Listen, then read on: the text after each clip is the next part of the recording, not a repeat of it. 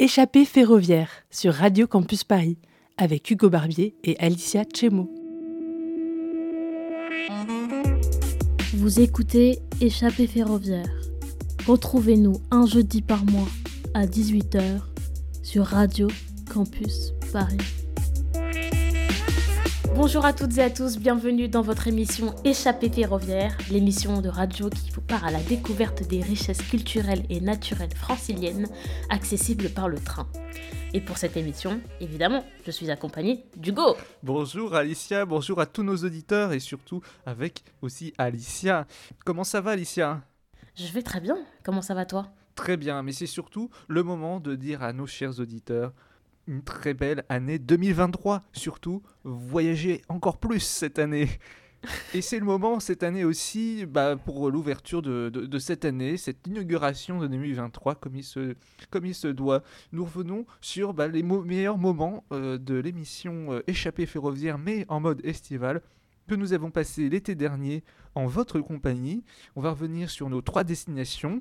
Euh, Alicia, on va revenir sur des moments euh, forts, mais aussi des moments inédits euh, de, nos émissions. Des moments inédits. Il y aura des interviews inédites aujourd'hui.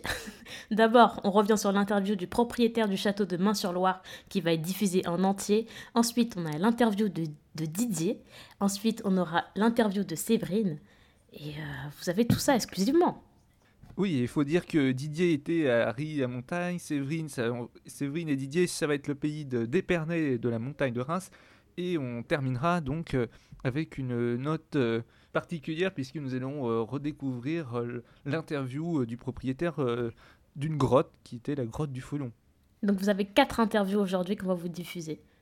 Et donc, première interview, nous allons revenir euh, sur Main-sur-Loire. C'était euh, enregistré avec l'Office de tourisme des Terres du Val-de-Loire. Et nous avions rencontré, souvenez-vous, Xavier Lelevé, qui, était, qui est toujours le propriétaire du château de Main-sur-Loire. Un passionné, passionnant. Écoutez. Là, on est sorti des jardins de Roquelin pour se diriger vers le château de euh, Main-sur-Loire. Et bonjour, vous êtes le propriétaire du château. Oui, bonjour, je m'appelle Xavier Lelevé, effectivement, on s'occupe du château de Main-sur-Loire. Donc euh, oui, vous êtes propriétaire du château, vous êtes un des propriétaires d'un des plus vastes et euh, des plus anciens châteaux euh, de la Loire. Mmh. Du Loiret. du Loiret, c'est déjà pas mal. C'est déjà pas mal. Il faut pas trop en demander quand même. doucement. Oui, c'est ça. et on va peut-être d'abord commencer plutôt par votre parcours plutôt que l'histoire du château. Euh, vous, avez, vous, avez, acheté le château il y a combien de temps Alors c'est récent parce qu'on l'a repris il y a 12 ans. Alors c'est un château qu'on connaît depuis euh, l'an 2000. Parce que nous avions un autre château, nous, dans l'Essonne, sud-Essonne, et on rayonnait dans ce coin-là. Et on l'a découvert en 2000, on l'a trouvé assez surprenant. On l'a trouvé très, euh, très, un peu maltraité, on va dire. On était un peu triste pour ce château qui, était, qui semblait aller un peu à la dérive. Et on a mis une veille dessus avec mon épouse et on a pu le racheter en 2012. Voilà. D'accord, donc c'est. Non, en 2010, pardon. 2010, il y a 12 ans. Voilà. D'accord, donc c'est pas la première fois que vous expérimentez ce genre d'achat Non. Donc, euh... donc vous avez quand même un parcours plutôt atypique et plutôt riche autour des monuments, c'est ça? Alors effectivement, vous savez, c'est familial, le patrimoine. Donc euh, voilà, nous depuis le départ, on fait que restaurer des, des choses. Regardez comme on est bien à la campagne. Vous voyez un petit peu? C'est quand même merveilleux. Et là, on peut préciser qu'on est dans la résidence des évêques d'Orléans. C'est pour ça qu'on a la collégiale qui sonne juste à, côté, de, nous. Voilà. Et donc, on, s'occupe beaucoup de patrimoine et on a restauré des choses à Versailles, euh, dans l'Essonne. Et puis, euh, le dernier bébé, c'est celui de, de Main-sur-Loire. Voilà. D'accord. Et euh, comment vous est venue donc cette passion? C'est est-ce que c'est une passion déjà? J'imagine que oui. Alors, il faut mieux que ce soit une passion parce que sinon, ça devient très pénible. oui. C'est quand même restaurer un château, c'est quand même une énorme punition en fait quelque part. D'accord. Non, c'est un très gros travail, effectivement, d'autant plus que c'est un château qui est tout à fait considérable, qui est très ancien, qui a 800 ans d'histoire et qui, depuis la Seconde Guerre mondiale, n'a pas eu de restauration importante. Et donc, on se retrouve avec un château très blessé qu'il faut restaurer. Il faut mobiliser à la fois beaucoup de moyens et beaucoup de personnes autour de vous pour euh, convaincre de l'intérêt du bâtiment et de sa restauration. D'accord. Et euh, vous vivez dans le château? Oui, tout à fait. Oui, oui. C'est un gros paquebot. Alors, au départ, on ne vivait pas dedans, mais pour piloter un paquebot comme ça, c'est mieux d'être à l'intérieur parce que vous avez des travaux quasiment tous les jours. Il y a, il y a une équipe à piloter etc. Donc il vaut mieux être présent, effectivement. Donc depuis que vous êtes arrivé, le château, j'imagine qu'il a, il a, pardon, il a changé avec différents travaux de restauration. Il n'a pas trop changé, il a été restauré justement, on le remet en fait dans son, dans son état d'origine. avant de travailler et d'attaquer les travaux, en fait, on fait des études, c'est-à-dire qu'on a eu la chance d'avoir un, érudit qui s'appelle Jean Mesqui, qui est un castellologue, c'est un spécialiste des châteaux du XIIIe, qui a passé quelques années à étudier ce château, qui a sorti une monographie très intéressante sur ce, sur ce bâtiment-là, qui nous a permis de bien le comprendre, et ensuite on a pu passer à sa restauration. Donc en fait, il faut phaser ça, parce que face à un bâtiment aussi important, vous, vous avez plusieurs phases de construction qu'il faut bien intégrer, bien comprendre, et à partir de là, vous pouvez commencer à enclencher de la restauration. D'ailleurs, quand on est arrivé vers euh, la collégiale tout à l'heure euh, sur, euh, sur le passage, on a vu une façade rouge. Oui, tout à fait. On est d'abord étonné en fait de se retrouver à une façade rouge. On se dit, est-ce que c'est de la restauration? Et en effet, Elodie, tu nous as dit que c'était de la restauration. Alors effectivement, c'est un des rares exemples de château polychrome que nous avons en région centre. Et on a réussi à convaincre c'est pas beau la campagne encore. c'est quand même merveilleux. Et après, on va voir la, sortie du mariage, ça va être la fête, vous allez voir.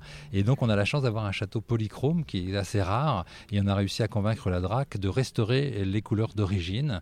Et on ne voit pas ça à l'aune d'une esthétique. On ne dit pas si c'est beau ou si c'est pas beau, parce qu'il y a une couleur symbolique euh, au, 13, au 15e et au, au 18e.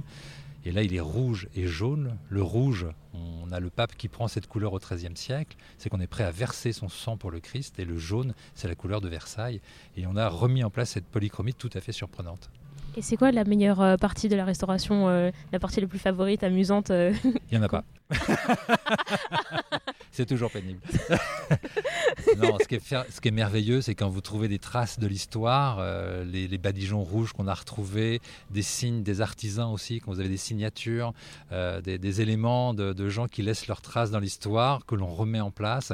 Euh, ça, c'est merveilleux. Quand on a fait la restauration aussi, on a eu une, une grosse mobilisation des gens qui ont écrit leur nom, un mot, un dessin sur une ardoise qu'ils ont acheté, qu'on a posé sur la couverture du château pour nous aider. Et donc ça veut dire que dans 80-100 ans, quand on va dépouiller le château, quand on va changer les ardoises, ils vont tomber sur des centaines et des centaines de messages. Et donc c'est une sorte de perpétuation qu'il y a dans les artisans de laisser leurs traces des mots qui permettent de montrer ce temps qui passe, ces témoins du temps et de la, cette inventivité de l'homme à travers des bâtiments aussi ingénieux que ça. Donc c'est tout à fait passionnant.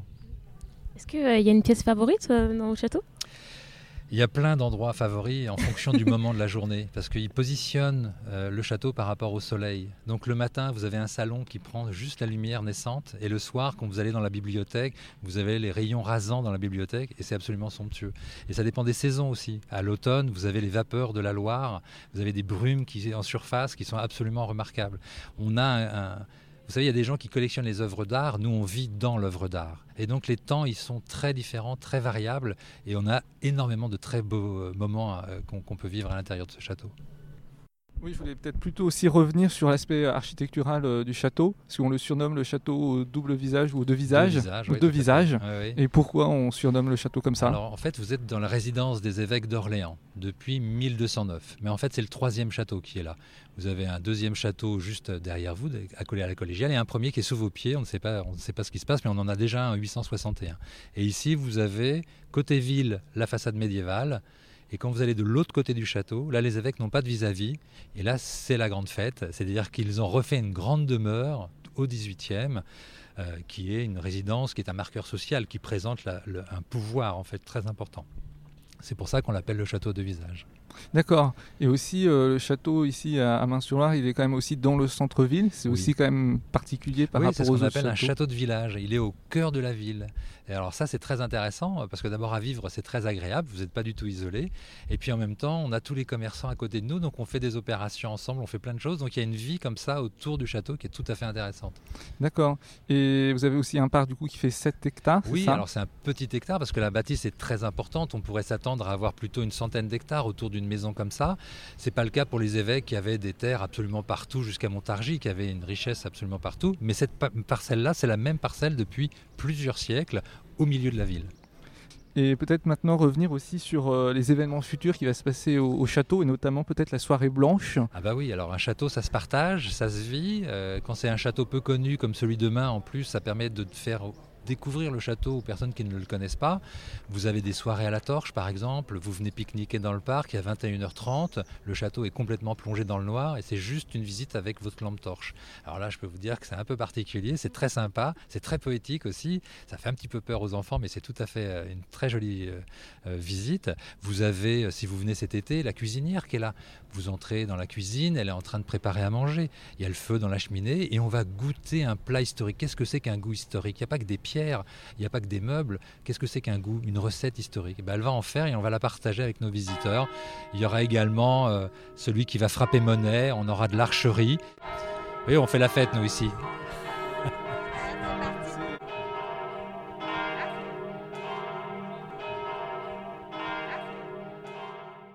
nous avons été interrompus par euh, les cloches de la collégiale de, Saint-Lipard. Saint-Lifard. Saint-Lifard. Saint-Lifard, ouais. Et euh, du coup, on va revenir sur le sujet qu'on avait commencé. Hmm. C'est-à-dire qu'il y a des événements qui se passent souvent ici. Tout à fait. Et en l'occurrence, euh, la, soirée blanche. La soirée blanche. La soirée blanche, qui est une belle soirée, effectivement, où on invite les gens à venir tout en blanc. Euh, venir pique-niquer. Alors généralement, ils sortent euh, la verrerie, les grands plats, les belles nappes. Et nous, on va leur offrir un, spectacle. Ça aura lieu le samedi 13 août prochain. C'est un spectacle, euh, un jazz band qui vient. Il y a 33 musiciens sur le plateau. Ensuite, on va voir un spectacle de pyrotechnie dans la cour d'honneur du château. Et ensuite, il y aura une soirée dansante jusqu'à 2 h du matin.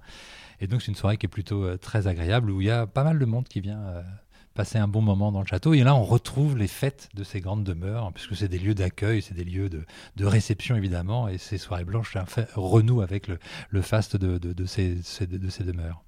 En tout cas, euh, je pense qu'on va terminer là parce que merci beaucoup pour cette interview.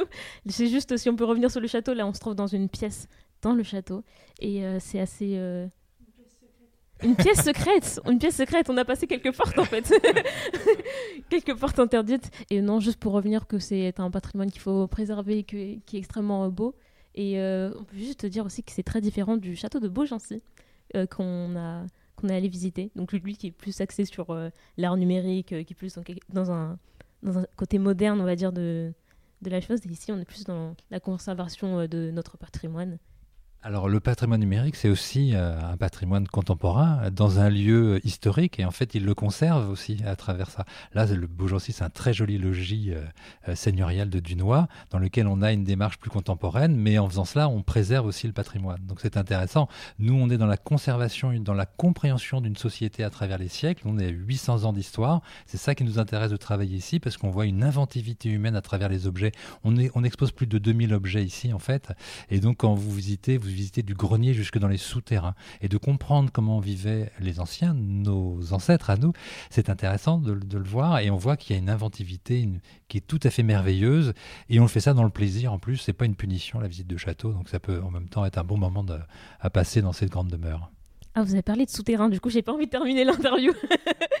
c'est vrai que les souterrains, ici, sont particuliers. On peut y accéder. Bien sûr, je vous disais, du grenier au souterrain, c'est pas tous les jours qu'on peut, peut découvrir ça. Et les souterrains sont assez importants. On a un très joli euh, cellier du XIIIe siècle, absolument remarquable.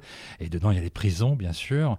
Et dans la mythologie du château, vous rencontrerez aussi un dragon, le dragon qui a tué Saint-Lifard, mais en fait, il le terrasse, mais il ne le tue pas, il le met sous terre. Et on le voit encore dans les souterrains du château eh bien, on ira euh, voir le dragon. Avec plaisir. Bonne chance. Est-ce que sinon, il y a un dernier mot que vous pouvez euh, dire à nos auditeurs euh? Non, sortez, retrouvez la vie culturelle, le Covid est terminé, allez voir le patrimoine, tous les patrimoines, le petit, le grand. C'est une source d'inspiration merveilleuse et c'est des choses qui se partagent dans notre société qu'il faut retrouver. Un, un patrimoine, c'est important pour nous, c'est les traces d'un passé qui nous permet de encore mieux préparer notre avenir.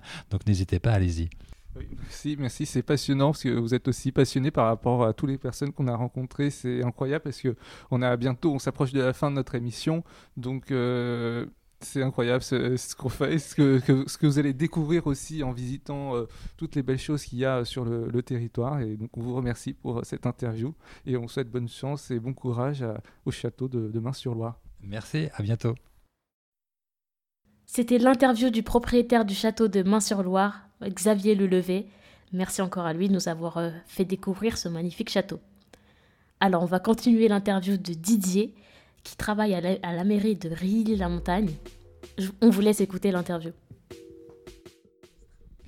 Alors on a quitté Épernay, on a, on a changé un petit peu de, de, destination, même si on reste sur le, même territoire, on reste sur le parc naturel régional des, montagnes de Reims. Et en fait actuellement on se trouve en gare euh, de Rilly-la-Montagne et on se trouve aussi avec euh, Didier qui est euh, conseiller municipal à la mairie de Rilly-la-Montagne. Et bonjour Didier. Bonjour. Alors là on est situé à une dizaine de kilomètres de Reims à peu près. Donc euh, on se trouve euh, à Rilly-la-Montagne. Euh, c'est un charmant bourg qui est un des plus anciens. On trouve l'histoire du champagne où il s'est développé aussi. On y trouve 70 producteurs de champagne et 300 hectares de vignobles. Alors première, question. Rilly-la-Montagne, qu'est-ce quels sont les points forts de, ce village et qu'est-ce qu'on peut y découvrir principalement? Je dirais que Rier la montagne, d'abord, euh, au nom de la municipalité, je vous souhaite la, bienvenue dans, votre étape euh, pétillante. Euh, je dirais que Rier la montagne, je dirais qu'il y a trois unités, trois sous-ensembles qui se complètent bien. il y a d'abord la forêt, qui couvre presque la moitié du territoire de la, commune. Forêt qui est un havre de, de, promenade et qui est très prisé d'ailleurs des Rémois pour y venir en VTT, marcher, chercher des champignons. Donc euh, ce, bourg qui est à une, portée de, vélo de, Reims est, très prisé. Ensuite, il y a le bourg. Le bourg qui est un village fleuri quatre fleurs. Euh, et l'originalité du fleurissement de ce village, c'est qu'il est assuré pour moitié par des bénévoles euh, qui se voient confier un budget avec lequel ils vont choisir des fleurs et ils assurent la plantation euh, de, du, printemps, euh, ils assurent aussi la décoration de Noël et donc ça contribue à, je dirais, à, bien associer les villageois dans la vie de leur village et dans la décoration. Et enfin, vous avez parlé du champagne, effectivement, avec 300 hectares de vignobles, Rilly-la-Montagne est l'une des cinq plus grosses communes viticoles de la Champagne.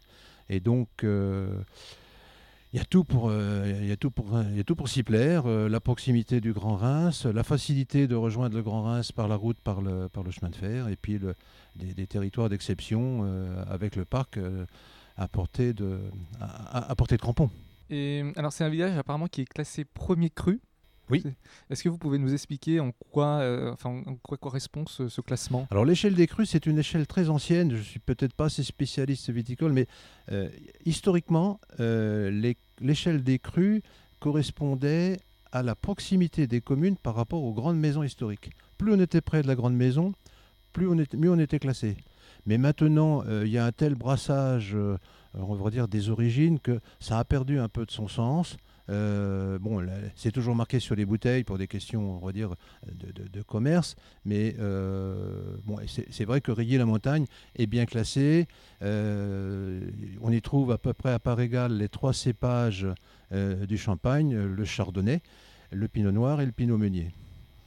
D'accord. Et euh, vous nous avez dit euh, auparavant, en off, que euh, c'est aussi un village qui vit. Il ne faut pas croire que c'est quelque chose, enfin un village qui est mort. Mais pas du tout, c'est tout à fait le contraire. Et qu'il y a plein d'animations et d'événements aussi autour bah, du, du, territoire qui sont mis en place. Oui, tout à fait. Alors là, il y a déjà il y a un réseau associatif qui qui se développe, euh, qui s'embellit. Euh, euh, il y a une quinzaine d'associations, je pourrais peut-être pas toutes vous les citer, mais on y fait de la pétanque, on y fait du vélo, on y fait de la danse, de la musique, de la chorale, on y fait de la photo. On y fait du dessin, enfin plein d'activités pour tous les âges, de 7 à 77 ans en gros et même un peu plus. Euh, donc ça, déjà, c'est la vie associative, mais en même temps, c'est un village qui n'est pas qui veut pas être un village dortoir et qui cherche à, bien s'animer. Et sa proximité avec le Grand Reims euh, lui permet, je dirais, euh, d'être associé, d'être visible du Grand Reims, mais en même temps d'apporter sa touche de proximité au Grand Reims avec certaines animations que le Grand Reims ne pourrait pas faire par exemple. Euh, bah, il y, a évidemment une activité viticole avec euh, euh, une, une, édition des, petits secrets du, petit bonhomme qui a eu lieu au mois de juillet. Et donc, le, village de Rilly a, plein d'atouts pour faire venir les gens et aussi pour les faire revenir. Tout à l'heure, on était à Épernay pour visiter les maisons de champagne. C'est quoi le, lien que vous entretenez avec justement cette ville qui aussi est assez imposante avec ses maisons de champagne alors, les, grandes maisons qui sont à Épernay, d'abord, elles ne sont pas toutes à Épernay, il y en a aussi quelques-unes prestigieuses euh, dans la butte Saint-Nicaise à Reims. Il euh, bah, faut dire aussi que les grandes maisons euh, ont cette particularité d'être les locomotives de l'économie champenoise. Actuellement, on est, je dirais, sur une bulle de prospérité champenoise qui fait que les expéditions se portent très bien. La, vendange qui est promise pour fin août, début septembre est très prometteuse les raisins sont de qualité, euh, les maladies ont un peu oublié euh, notre vignoble, la grêle est passée à côté, donc tout va bien, Madame la Marquise. Alors, les grandes maisons, il euh, faut savoir aussi que l'économie du champagne se repose sur deux grandes familles, les vignerons, qui ont à peu près 80% de l'outil de production, mais qui n'ont pas la capacité à vendre 80% des bouteilles. Et vous avez d'autre côté l'Union des maisons de champagne, euh, qui ont que 20% de l'outil de production, mais qui ont la capacité à vendre deux bouteilles sur trois. Donc euh, les deux sont obligés de s'entendre pour partager la richesse, ce qui fait, j'en reviens à votre question sur les grandes maisons, les grandes maisons euh, achètent une partie des raisins chez les vignerons qui n'ont pas la capacité de transformer, de commercialiser toute la production de leur surface. une question un petit peu à part, entre guillemets, c'est-à-dire que quand on habite enfin, à Rie Montagne, c'est une autre manière de vivre que par exemple de Reims. On a quand même un, y a un charme, il y a une manière de vivre, il y a un art de vivre. Il y a un art de vivre, évidemment. Euh, alors, malheureusement, Rilly n'a pas beaucoup de, commerces. Il, y, a, quelques petits commerces. Euh, il y a tout ce qu'il faut, si vous voulez. Ce qui manque à Rilly, euh, on prend le train et on le trouve à 10 minutes de la gare, comme l'avait dit tout à l'heure, que ce soit au niveau de, Reims ou même du premier centre commercial. Mais c'est vrai que Rilly, c'est la la vie tranquille, c'est la vie à la campagne, c'est la vie à côté de la forêt. C'est, je dirais, c'est un, village aussi de, passage, comme je dit tout à l'heure. Il y a pas mal de, Rémois et d'ailleurs qui, viennent traverser notre village, qui l'apprécient, qui vont randonner, et puis peut-être, en revenant, vont peut-être acheter quelques bouteilles chez un vigneron pour, fêter ça. Rilly, c'est une. comment dire euh, c'est un village qui bouge et qui euh, a pris conscience de son impact sur l'environnement. Euh, en tant que conseiller responsable de l'environnement, on a mis en place des actions pour la préservation de la biodiversité. vous verrez dans le village, il y a pas mal de petits, de petits hôtels à insectes. Là récemment, on vient de désimperméabiliser une ancienne cour d'école. Euh, pour en faire un petit puits de fraîcheur. Et donc là, là les, végétaux qu'on plante, on s'intéresse de plus au changement climatique. On essaye d'aller vers des végétaux qui résistent mieux à la sécheresse et qu'on aura moins besoin d'arroser l'été. Et quel est votre lien avec euh, le parc, euh, parc, naturel régional de Reims? Parce que je crois qu'il y a un petit parcours qui commence juste ici en fait. Oui, alors le, lien, alors il y, y, a plusieurs liens avec le parc. Euh, dans le désordre. Je dis bien dans le désordre. Euh, bah D'abord, euh, je suis résident du parc. Et donc, je suis bien content d'avoir à proximité des sentiers, une infrastructure, une capacité d'animation avec les, animateurs du parc. je suis aussi délégué suppléant du conseil municipal de Rilly auprès donc, du parc. Et le lien, c'est un lien de partenariat euh, qui, le parc va nous aider à concrétiser, à bien préparer des projets d'aménagement. Là, tout à l'heure, vous allez emprunter euh, un sentier et nous avons en projet d'aménager un sentier de randonnée qui va côtoyer euh, plusieurs zones humides qui sont à, portée de, de crampons d'ici. Et notre souci, c'est de ne pas abîmer et donc de bénéficier des enseignements des spécialistes du parc, notamment euh, en biodiversité, pour euh, cohabiter sans abîmer euh, le milieu naturel. Bah, Peut-être un dernier mot? Qu'avez-vous à dire à nos auditeurs? Il faut venir à rayer la montagne, on y vient facilement. Euh, il y a une sortie d'autoroute qui est pas loin. Euh, on peut y venir facilement euh, par le réseau ferré. le plus simple, c'est peut-être pas le plus rapide, mais c'est de prendre la, le TER Vallée de Marne qui vous fera longer les coteaux de la vallée de Marne avec un coup d'œil assez sympathique. Et puis un petit changement à Épernay. Et là, vous emprunterez la ligne des bulles, qui fait étape dans plusieurs communes. Et au milieu du parcours, vous avez donc Rier la montagne, euh, qui se trouve à, bah, juste en sortie, on n'en a pas parlé, mais du fameux tunnel de Riez-la-Montagne. Euh, on pourra peut-être en parler tout à l'heure lors d'une prochaine étape, mais ce tunnel a une histoire.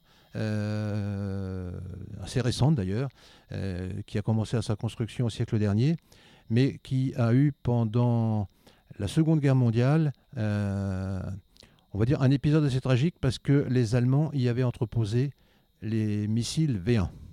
Et donc, euh, les Alliés, pour détruire ce tunnel, ont bombardé euh, l'entrée du tunnel, mais ont aussi détruit 150 maisons tout autour. Et euh, il y, a eu eu de la casse, mais il y a aussi des morts. Et ça, c'est une page sombre ferroviaire du tunnel de Rilly-la-Montagne. Mais grâce à ce tunnel, Reims a été facile à joindre depuis Paris. Avant le TGV, la ligne Paris-Reims passait par le tunnel de Rilly-la-Montagne.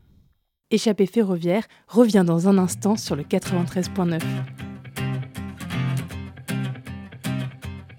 J'en ai croisé des vies, j'en ai fait des saisons, j'ai traversé la nuit, j'ai filé mon blouson et pourtant, et pourtant c'était là. J'en ai passé des lunes à questionner demain, j'en ai connu des filles qui n'y comprenaient rien et pourtant c'était là devant moi. J'avais oublié l'humeur d'un été. Et pourtant c'est si bon de penser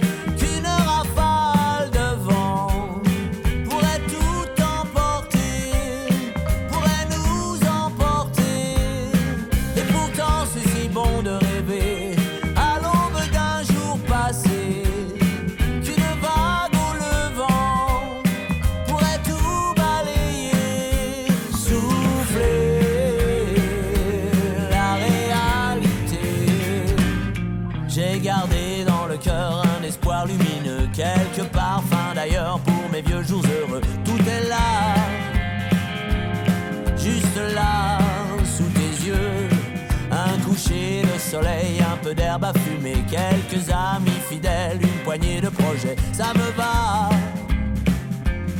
ça me va comme à toi.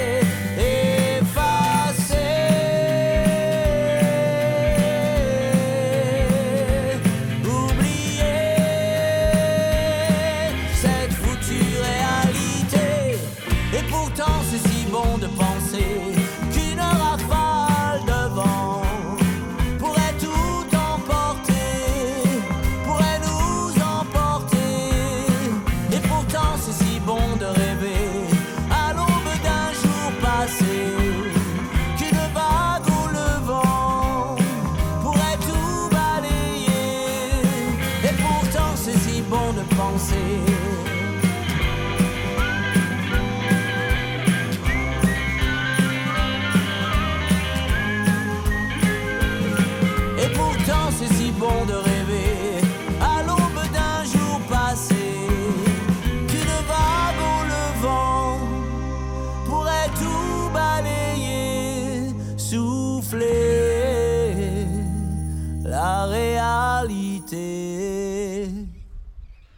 Maintenant que vous connaissez toutes les richesses euh, du terroir euh, local euh, où nous avons été gentiment accueillis par Didier donc de la mairie de Rie-Montagne qu'on remercie une nouvelle fois, Et on était accompagné aussi par la maison, enfin le parc régional naturel de la montagne de Reims.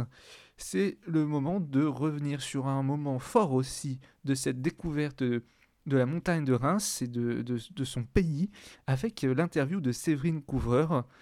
Elle est vigneronne indépendante et on sent que ça pétille dans ses caves. Eh bien, euh, Hugo, nous avons fait notre petite randonnée. Tout, à l'heure, nous avons marché en direction de, de la maison de Séverine. Enchantée, bonjour. Bonjour. Alors, euh, vous êtes vigneronne Oui.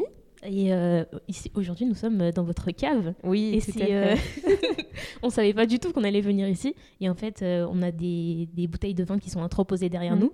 Et parlez-moi de ce métier de vigneron. de ce métier de vigneron. D'abord, parlez-moi de vous. Alors, euh, donc euh, Séverine Couvreur, euh, on est vigneron avec mon mari depuis officiellement 2011. On a repris l'exploitation familiale à ce moment-là, après un an d'études au lycée d'Avise, qui permet d'obtenir son brevet professionnel de reprise d'exploitation. Et, euh, et puis, euh, avant, on était complètement dans autre chose. Euh, moi, j'étais en organisation en banque et finance dans un cabinet de conseil. Et mon mari, lui, était ingénieur commercial. Donc, on a complètement changé de, de cap. et on a décidé de reprendre l'exploitation familiale à Rilly-la-Montagne. Au départ, on habitait Paris, on habitait Reims parce que mon mari avait vraiment très peur que je m'ennuie de Paris et que je trouve que la campagne ce soit un peu trop difficile. Et puis finalement, euh, avec les années, on a trouvé, euh, on a trouvé cette maison et comme elle avait effectivement la, petite cave dans laquelle vous êtes euh, actuellement, on était ravis parce que c'était un joli petit écrin de réception. Après, toute notre production est, est ailleurs, là où on a un pressoir, des locaux beaucoup plus fonctionnels. mais ici, on a au moins un, petit écrin pour, euh, pour accueillir que sur réservation, parce que pour l'instant, nous ne sommes pas équipés pour faire plus. Voilà. Donc il y a d'autres euh, bouteilles de vin qui sont euh, entreposées autre part aussi Oui, c'est ça. Mm. On, est, on s'est rapproché du lieu où nous, on a choisi de, de vinifier un parcellaire qu'on a la chance d'avoir d'un seul tenant, 3 hectares d'un seul tenant. Donc on s'est rapproché de ce village de Courville pour pouvoir avoir tout à proximité. Euh, puisque l'enjeu en Champagne, on fait un vin, euh, un vin euh, transparent avec des cépages rouges, puisque je vous ai parlé des trois cépages champenois, et on a le pinot noir et, le meunier qui sont des cépages rouges. Et quand vous voulez faire du bon champagne non coloré, eh bien, il faut éviter au maximum la trituration et, et d'abîmer les raisins. Donc, le mieux, c'est d'être à proximité. Et, et, donc, voilà, on a, on a tout ça là-bas. Mm. C'est vrai qu'on n'a pas enregistré, mais tout à l'heure, vous étiez en train de nous parler de, de beaucoup de choses oui. intéressantes. il y avait beaucoup, beaucoup, ouais. C'était très intéressant, en fait, et on a... Vous nous avez raconté tout ça en dégustant un petit euh, champagne. Oui, alors là, je vous, avais fait, je vous ai fait déguster un, champagne typique euh, de la montagne de Reims sur laquelle vous êtes aujourd'hui, qui est, euh, qui est un champagne euh, composé exclusivement de pinot noir et de pinot meunier, donc nos cépages noirs. Euh, et euh, j'ai voulu vous faire déguster ça puisque la montagne de Reims est réputée justement pour ses grands cépages noirs, à défaut de la côte, de Blanc, de la côte des Blancs qui, elle, est réputée pour son cépage chardonnay. Et donc là, je me suis dit, bah, quitte à leur faire déguster une bouteille, autant les mettre tout de suite dans le, dans le vif du sujet. Voilà. Eh bien, c'était très bon, vraiment, j'ai trouvé très très bon. eh bien, merci, ça fait toujours plaisir. Et je vous propose qu'on continue cette discussion en euh, sortant de la cave. oui, pour, euh, avec plaisir. Allons-y. Donc on est sorti euh, de la cave et on est en face d'un merveilleux panorama sublime avec ces, vignobles, ces coteaux et la forêt et la montagne de Reims et on est toujours en compagnie de Séverine. Et euh, maintenant, on va peut-être parler un petit peu du, métier de vigneron-vigneronne. Euh, c'est un métier quand même, on a vu euh, et on a essayé, on a compris jusqu'à maintenant que en fait il y a plein de tâches et plein de, missions et que c'est un travail global aussi de la faune, aussi de la flore. Enfin, ça, ça mêle beaucoup de, de points et d'éléments. Est-ce que vous pouvez nous en parler un petit peu plus? Alors, je vais essayer d'être courte, mais oui, c'est un, un métier en fait qui est, le métier de vigneron aujourd'hui, il a plusieurs facettes. Et euh, il y a une première facette qui est celui de, de la viticulture, donc euh, euh, d'une culture dans un milieu naturel. Donc effectivement, comme vous le disiez, il y a plusieurs points à prendre en, compte. Alors la culture en elle-même, elle, elle, a ses phases, elle a ses grandes, ses grandes périodicités. On commence la taille vers janvier, février. Certains même commencent dès le mois d'octobre, novembre, suivant la, taille de, de l'exploitation. on va jusqu'au mois de mars, avril, euh, mai. Et après, on enchaîne sur tout ce qu'on appelle les travaux en verre, euh, et bourgeonnage. Euh, d'abord, le liage, les bourgeonnages. et puis après tout ça, le palissage. voilà. Donc ça, c'est des mots. je peux, je peux, si je vous les développe chacun, vous allez, on, peut y être encore dans une heure. Mais tout simplement, le liage, pour faire simple, c'est la vigne est une liane. Donc si on la laisse euh, euh, pas guidée, euh, elle va se développer voilà, sur des mètres et des mètres en, s'enfonçant dans, dans, le sol, etc. Donc on a besoin de la guider, donc il faut la lier tout simplement à un fil pour qu'elle euh, tienne en place et pour la guider sur le fil et, euh, pouvoir en faire ce qu'on veut. Donc voilà, les autres euh, travaux, je ne rentrerai pas dans le détail, mais donc on a un certain nombre de travaux en verre, comme on dit. Le verre, bien sûr, c'est la nature. Et cette culture, elle se fait en milieu naturel. Et donc effectivement, aujourd'hui, on a des enjeux des enjeux de préservation de la biodiversité, de aussi prise en compte de l'environnement et de ne pas contribuer à le dérégler et euh, à ce que ça aille moins bien. Et donc, euh, en ce moment, il y a de plus en plus de vignerons qui déjà euh, sont certifiés euh, haute valeur environnementale ou viticulture durable en Champagne, qui sont des certifications plus exigeantes qu'une simple le simple fait d'être viticulteur et de pas voilà, ça nous oblige, on a des cahiers des charges à respecter. Et puis parfois, on va même jusqu'à être bio. Il faut savoir qu'en Champagne, le bio est moins répandu que dans d'autres vignobles parce que nous avons une question climatique qui est une difficulté climatique plus importante euh, qu'ailleurs. Euh, mais vous avez de plus en plus de bio. Le bio est en train de, prendre euh, une belle part en Champagne parce que bah, du fait du dérèglement climatique, les températures sont plus clémentes et donc ça permet de plus facilement se lancer dans ce type de culture. Et puis, euh, donc ça, c'est pour la partie euh, euh, vraiment viticole. Et dans, cette, dans ces certifications, on a aussi la nécessité de rétablir des espaces pour la faune et la flore. Et pour pouvoir aider notamment la faune à se déplacer. Et donc on en parlait tout à l'heure avec Emmanuel Déon que vous avez interviewé avant moi. Et, ici en Champagne, on a un enjeu de rejoindre, de, permettre aux animaux de passer de la forêt, de la vigne à la plaine jusqu'à aller au cours d'eau en ayant des corridors qui leur permettent de se déplacer en toute sécurité. Et ça, avec le parc, c'est quelque chose qui est en train de, se mettre en place, de, de recréer ces corridors, de recréer des haies. Et euh, le comité Champagne aussi euh, contribue à encourager les vignerons à mettre les haies. Donc le parc naturel était un conseiller et un, porteur de projet. Et le comité Champagne aussi pour euh, les vignerons qui n'ont pas forcément de lien avec le parc est aussi un, un conseil. Voilà, donc ça c'est des enjeux environnementaux très importants. Après ce métier de vigneron, il est, il est, on passe aussi à tous les enjeux de vinification une fois la récolte euh, qui a lieu normalement euh, plutôt en septembre, mais ces derniers temps, euh, souvent fin août, eh bien après le pressurage, on va avoir tout le cycle de vinification, qui va plutôt se dérouler sur l'automne et, et le début de l'hiver.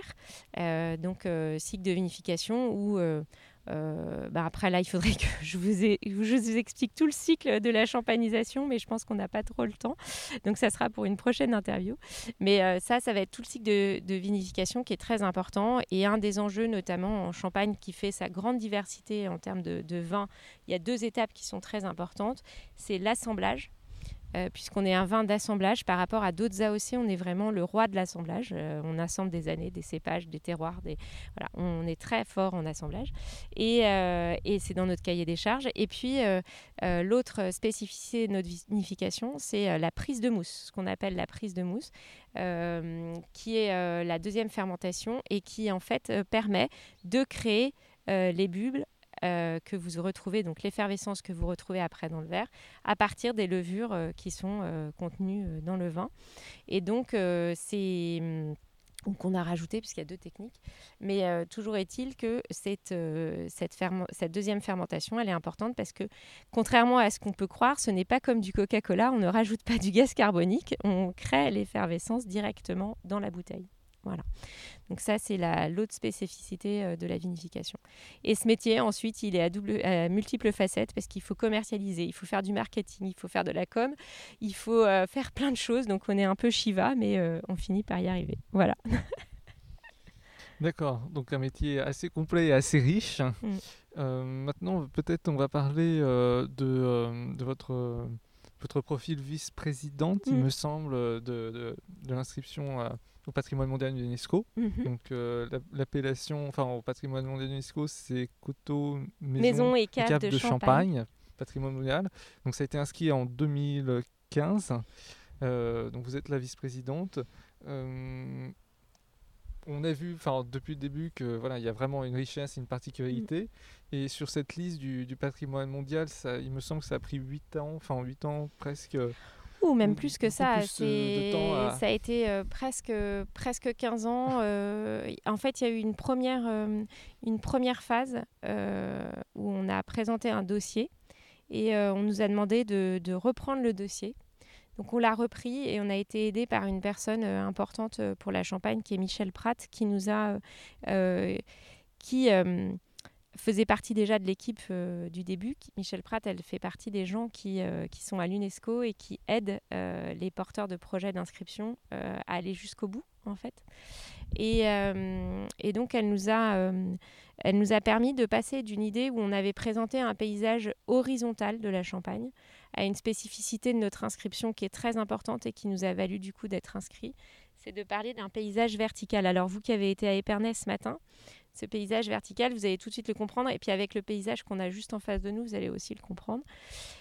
La Champagne, elle est, elle est, euh, elle est verticale. Pourquoi? Parce qu'il faut toujours prendre en compte les coteaux, le village, euh, donc euh, le bâti, les maisons, et les caves. Donc là, il vous manque, dans, dans ce qu'on a en face de nous, il vous manque le sous-sol, mais vous l'avez vu il n'y a pas si longtemps. mais donc voilà, on est sur une perception verticale du paysage, ce qui en fait toute sa spécificité. Il faut savoir qu'à Épernay, vous avez plus de 100 km de cave et à Reims, plus de 300 km de cave. Donc euh, cette notion de verticalité, elle est vraiment essentielle. Euh, et parce que également, euh, pourquoi les caves sont si importantes en Champagne, c'est qu'elles ont, elles ont la spécificité d'être la plupart du temps en craie ou alors renforcées avec des briques, mais la plupart du temps c'est une structure crayeuse qui conserve l'humidité et qui conserve la température idéal pour la conservation des vins et leur vieillissement. Et donc, c'est euh, vraiment euh, très important. Et donc, c'était la première spécificité de cette inscription. Et euh, deuxièmement, deuxième spécificité, c'est que on a engagé l'ensemble de la Champagne. C'est-à-dire qu'en même temps que nous, on a eu les Bourguignons qui ont été inscrits à la même date, le 4 juillet 2015. mais les Bourguignons se sont limités à, à, la côte de Nuit et la côte de Beaune. Euh, et nous, euh, ils n'ont pas emmené la côte chalonnaise parce qu'ils n'ont pas pu pour X raisons. Il ne s'agit pas de critiquer ça, mais nous, on s'est dit, OK, il va falloir qu'on emmène tout le monde. C'est-à-dire qu'on a une zone cœur euh, qui est euh, Épernay, que vous avez vu ce matin, les coteaux historiques avec euh, Auvillé, Mareuil-sur-Haï, euh, Cumière, Dizy, et j'espère que je n'oublie personne. Et puis, nous avons, et puis Reims, bien sûr, la côte Saint-Nicaise. Et puis, vous avez... et puis après, vous avez ce qu'on appelle la zone d'engagement qui couvre les 35 000 hectares de l'appellation. et, et donc, on a ça, c'est une, une vraie euh, chance parce que tout le monde est engagé dans cette appellation et tout le monde doit œuvrer pour respecter cette inscription et euh, la promouvoir et, euh, et surtout l'embellir. Parce que quand vous êtes inscrit, ce n'est qu'un début. Il vous reste à, à, garder cette inscription et à faire ce qu'il faut. Et, et, le parc fait partie des acteurs qui nous aident à maintenir le cap sur l'exigence de qualité des paysages, de qualité de l'accueil, de qualité. voilà. Donc c'est important. C'est vrai qu'on est venu pour ça, pour euh, d'abord pour promouvoir euh, euh, l'activité vigneronne. Mais c'est à quel moment vous avez dit, ok, Là, euh, faut que je fasse du vin. Là, faut que je fasse du champagne. Moi, j'ai toujours été. alors, déjà, j'ai- fait des études. J'ai fini mon cursus d'études par une école de commerce et j'étais toujours très sensible aux aspects marketing. Et le champagne est un vin par essence marketing. Euh, il faut savoir que quand vous avez une bouteille devant vous, le packaging joue à 60% sur la façon dont vous allez apprécier ou pas le vin. Donc c'est quelque chose d'hyper important pour le champagne. C'est une des appellations qui, qui a le plus développé son marketing et très très tôt, puisque les grandes maisons de champagne, dès le 19e siècle, euh, ont joué sur des aspects marketing, sans, sans l'appeler comme ça, mais elles en faisaient déjà. Euh, et donc, euh, donc ça, c'est vraiment un très beau produit. Et ensuite, euh, moi, en, en me mariant, j'ai découvert euh, cette région que j'ai trouvée juste merveilleuse. Et euh, je suis tombée amoureuse de la Champagne et, et puis du vin, forcément. Et donc, un jour, quand mon beau-père nous a dit Est-ce que par hasard, vous voulez reprendre J'ai dit ben, Moi, ça m'intéresserait beaucoup. Et mon mari, qui était un peu plus frileux, parce que lui, il connaissait le métier, il savait que c'était pas, c'était pas facile. Il était un peu plus hésitant, mais on a pris le temps de la réflexion et on s'est dit que c'était une chance d'avoir. D'avoir ça dans la famille. Voilà. J'imagine pas. Mais c'est excellent de nous pouvoir nous faire partager euh, cette passion, euh, ce savoir-faire, parce que durant ce durant ce voyage, durant cette journée, on a vraiment découvert euh, un art de faire. C'est-à-dire que on, a une expertise que que nous on connaît pas en fait, parce Mhm. qu'on peut-être qu'on sous-estime aussi le champagne. Et clairement, j'espère aussi devenir amoureuse du champagne comme de la champagne. Est-ce qu'il y a peut-être un dernier mot Merci à vous d'être venus euh, en Champagne nous découvrir parce que nous, on est ravis euh, de pouvoir faire partager notre passion de ce territoire et on est persuadés qu'il n'est pas encore bien connu mais qu'il mérite euh, de l'être. Donc merci. Excellent. Merci beaucoup. Échappée ferroviaire revient dans un instant sur le 93.9.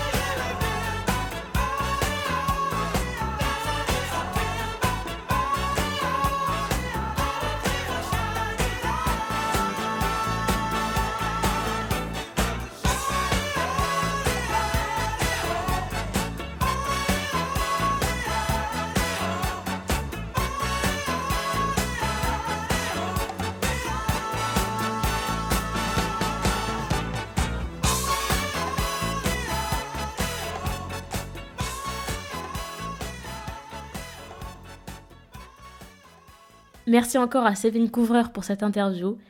Alors on en a fini avec Épernay, maintenant on va partir autre part, à Châteaudun, avec le propriétaire des grottes de Foulon. Oui, euh, c'était un moment unique, puisque euh, même son propriétaire est unique. Est-ce que toi, tu connaissais une personne qui a été propriétaire euh, de grotte dans ton entourage? Donc c'est le moment de découvrir une personnalité atypique. On, a quitté le château euh, de Châteaudun et la visite du centre historique et actuellement on est avec euh, Jérôme. Bonjour Jérôme. Bonjour, bonjour à tous. Euh, et donc on est devant l'entrée de la grotte du Foulon. Vous êtes propriétaire de, de la grotte. Oui, ce sont des grottes qu'on a acquis il y a, une- euh, il y a 13 années maintenant. D'accord. Et euh, on a vu un petit peu auparavant, euh, vous étiez designer euh, enfin, dans l'automobile avant? Oui, tout à fait. Je, viens d'un grand groupe en fait où j'ai connu mon épouse d'ailleurs et en centre de recherche et, puis on a décidé de changer de vie et puis de, de venir un petit peu au vert et puis on, a acheté ces grottes qui font à la fois il y a trois activités en fait. Il y a la visite des grottes qui existait déjà depuis une trentaine d'années. On a une salle de réception, on fait des réceptions, séminaires, mariages, familiales et autres. Et on a aussi évidemment la boutique où on vend des minéraux. D'accord. Et enfin, c'est quand même assez insolite et particulier quand même d'acheter une grotte. Je pense pas que tout le monde le fasse aujourd'hui. Alors déjà, il faut avoir la possibilité d'en acheter une, mais au-delà de ça, euh, pourquoi acheter une grotte?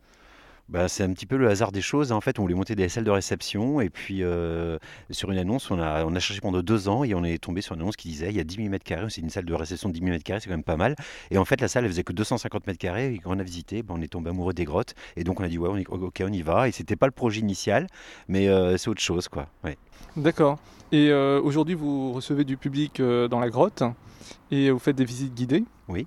Et euh, qu'est-ce qu'on peut voir? Enfin, quelle est la particularité de, cette grotte par rapport aux autres euh, qu'on peut retrouver? Alors c'est véritablement là une grotte unique au monde parce que c'est la seule grotte sur Terre où on peut y voir des géodes marines, c'est des éponges de mer pétrifiées. En fait, visiter les grottes du Flon, c'est se promener sous un ancien fond de mer chaude à 28 degrés, euh, une mer qui a, des millions d'années. hein. On était sous les tropiques à cette période-là, hein, dérive des continents, et on y découvre des milliers de géodes marines avec des fossiles d'hippocampes, euh, d'huîtres, de couteaux de mer. On a découvert aussi des os géants de, de monstres marins. Enfin, c'est une grotte qui est très très particulière et c'est vraiment la, véritablement la seule grotte sur Terre à géodes marines qu'on puisse visiter. Donc c'est vraiment euh, quelque chose de très très très atypique. Et c'est aussi la grotte la plus proche de Paris.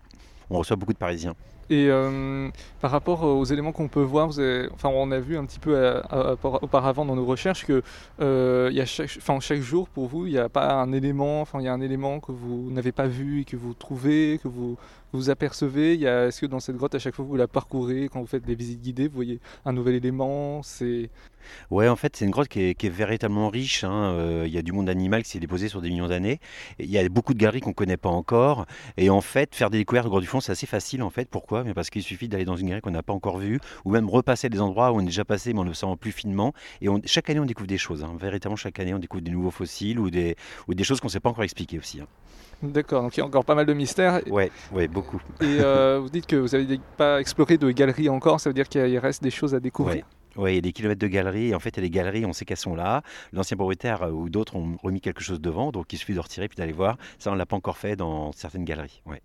Bon, j'imagine que déjà euh, avoir une entreprise, c'est déjà très fastidieux, un travail euh, extrêmement fastidieux. Est-ce qu'il y a beaucoup de personnes qui viennent ici et combien de personnes Oui, alors on est le premier site privé d'Eure-et-Loire, hein, 44 800 visiteurs, et tous sites confondus. On est deux grands sites du, Nord, donc le troisième site en fréquentation. On, euh, comme on nous appelle ici dans, le sud de la région, on nous appelle la, locomotive du tourisme, parce qu'en fait, on travaille avec beaucoup de partenaires, les moulins, les châteaux, le château de Château entre autres, les bateaux électriques à Bonneval. Et on, a été formés comme cela, en fait, nous, dans les centres de recherche, à travailler ensemble. Et donc, dès qu'on est arrivé, en fait, on a invité tout le monde autour de la table, et on a monté des journées en forfait qu'on propose. On a, on a monté le, le premier pass, qui est devenu aujourd'hui un pass très généralisé, qui a été repris par le Pays du Noix. Et en fait, en, travaillant comme ça avec les autres, et bien en fait, très rapidement, on s'est bien développé. Euh, dernier point pr- plutôt pratique. Donc on peut vous, re- enfin, on peut vous retrouver sur les sites internet. Vous avez un site internet Oui, tout à fait. et euh, les visites sont proposées euh, toute l'année pour les Oui, individuels. Oui, tout à fait. Alors, les individuels, il y a une partie de l'année, par exemple l'hiver, on est vers les week-ends et les jours fériés. Mais par contre, à partir de 10 personnes, pour nous, c'est déjà un groupe. Et un groupe sur réservation, c'est toute l'année à tout moment. On a déjà fait des visites de la, la nuit à 1h du matin avec la Poste Route de France, une fois qui était en gala ici. On fait des visites à toute heure sur réservation. Et dernière question aussi, on avait, on avait lu qu'on pouvait voir euh, la fameuse strate où il y avait euh, l'extinction des dinosaures. Oui, tout à fait. Donc cette strate, euh, cette strate ben, vous la verrez dans la visite tout à l'heure. Donc qui correspond à la fin du secondaire du tertiaire, exactement, la disparition des, des terrestres. Oui, tout à fait. Ça, c'est assez rare. En fait, se promener au Grotte du Flon, c'est avoir les pieds sur un sol du secondaire et les yeux sur une voûte de l'air tertiaire. Mais pas seulement, ce sont des grottes préhistoriques. Il y a 400 000 ans, il faut imaginer, l'homme préhistorique, du- l'homme du paléolithique inférieur vivait ici. hein, il mangeait ici sous la voûte. Et euh, toutes les cavités à cet étage dans la rue ont été habitées par le préhistorique. C'est vraiment le début de l'humanité ici à Châteaudun. Mais euh, une grotte, euh, ça s'entretient comment? Enfin bon, c'est. Non, en fait, une grotte, il faut juste la respecter, c'est ça l'entretien. C'est-à-dire qu'on pourrait ouvrir des géodes et puis les vendre, ce serait facile d'en faire commerce. On ne le fait pas, c'est surtout respecter la grotte. La grotte en elle-même, elle n'a pas besoin de nous pour, euh, être là. Et euh, c'est plutôt les installations électriques qu'il faut entretenir, ou électroniques, parce qu'on a quand même beaucoup de choses assez, euh, assez modernes en installation. Mais sinon, la grotte en elle-même, elle, c'est autosuffit. Quoi. Et vous avez un coup de cœur, un élément particulier dans votre grotte que vous appréciez beaucoup et que vous aimez partager avec les visiteurs? Oui, ben c'est ben, déjà c'est les jeunes marines et les fossiles qu'on y voit. Par exemple, vous verrez tout à l'heure si vous faites la visite un hippocampe euh, qui a 60 euh, millions d'années, hein, ce fossile, et puis un os, euh, des os de, de monstres marins. Ça c'est assez impressionnant quand même. On a une vertèbre qui fait 1m20 de large par exemple. Effectivement, c'est impressionnant. Et euh, un dernier mot pour nos auditeurs que vous vouliez donner particulièrement? Eh bien, c'est qu'on on les attend, nombreux, et toujours ici avec le sourire. Voilà. Ils seront les bienvenus. Très bien, merci beaucoup. C'est moi qui vous remercie. Merci à Jérôme pour cette interview très intéressante et aussi pour son accueil à la grotte du Folon. C'est à Châteaudun et bien sûr on vous euh, conseille d'y aller vivement aussi à travers aussi les autres destinations. Rendez-vous sur le site des offices de tourisme de Terre du Val-de-Loire, sur l'office de tourisme d'Épernay, l'office de tourisme de Châteaudun et sur le site de Parc naturel régional de la Montagne de Reims.